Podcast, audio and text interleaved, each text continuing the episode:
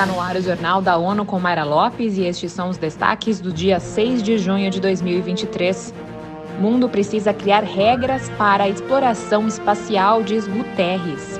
A agência da ONU adverte que ciclo de vida do plástico precisa ser repensado.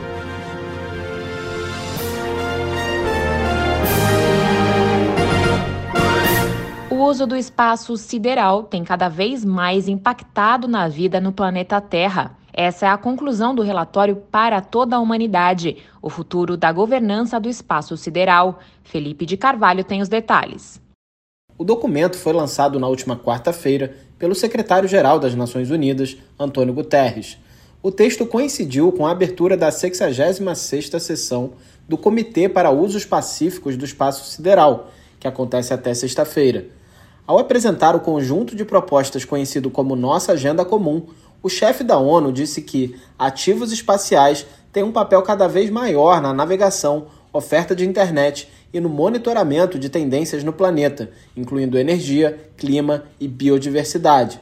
O líder das Nações Unidas ressaltou que é necessário mitigar os riscos e aproveitar as oportunidades do espaço da forma mais inclusiva possível. Da ONU News em Nova York, Felipe de Carvalho. Em nossa agenda comum, o secretário propõe aos países uma combinação de normas vinculantes e não vinculantes para abordar riscos emergentes para a segurança no espaço sideral. O Programa das Nações Unidas para o Meio Ambiente afirma que a relação das pessoas com o plástico precisa mudar.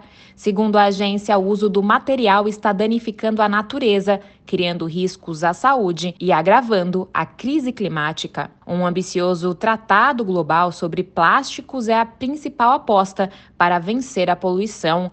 Até o final de 2024, é esperado que os países concluam a negociação de um acordo global para acabar com a poluição plástica. A decisão foi adotada na quinta sessão da Assembleia das Nações Unidas para o Meio Ambiente, em março de 2022. A resolução foi aclamada como o pacto ambiental multilateral mais importante desde o Acordo de Paris sobre Mudanças Climáticas. O secretário-geral da ONU, Antônio Guterres, apresentou relatórios dos temas previstos numa série de propostas conhecida como Nossa Agenda Comum, que reflete sua visão para as próximas décadas. Guterres fez recomendações para a reforma da arquitetura financeira global, bem como a reavaliação do uso do produto interno bruto como medida para direcionar políticas sociais e uma visão para a cooperação no avanço tecnológico com o avanço e o uso da inteligência artificial criando oportunidades e desafios, o secretário-geral acredita haver uma necessidade urgente da criação de um pacto digital global. A ideia é mitigar os riscos das tecnologias digitais e identificar maneiras de aproveitar seus benefícios para o bem da humanidade. A Agência Internacional de Energia Atômica está trabalhando num plano de ação para tentar resguardar a segurança da usina nuclear de Zaporizhia, na Ucrânia. Vamos ouvir Mônica Grayley. Na reunião do Conselho de Diretores da agência, nessa segunda-feira em Viena, na Áustria, o diretor-geral da AIEA, Rafael Mariano Grossi, disse que o mundo não pode permitir uma catástrofe no local que está no meio do fogo cruzado após o ataque da Rússia à Ucrânia em 2022. Mariano Rossi relatou ao grupo os cinco princípios que levou ao Conselho de Segurança na semana passada para evitar um desastre nuclear e, segundo ele, o órgão da ONU demonstrou apoio claro à proposta.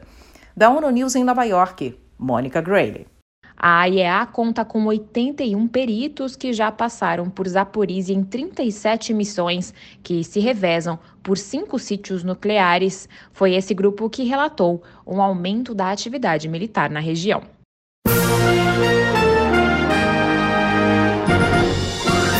Esse foi o Jornal da ONU. Confira mais detalhes sobre essas e outras notícias no site da ONU News Português e nas nossas redes sociais. Para nos seguir no Twitter, acesse arroba ONU News.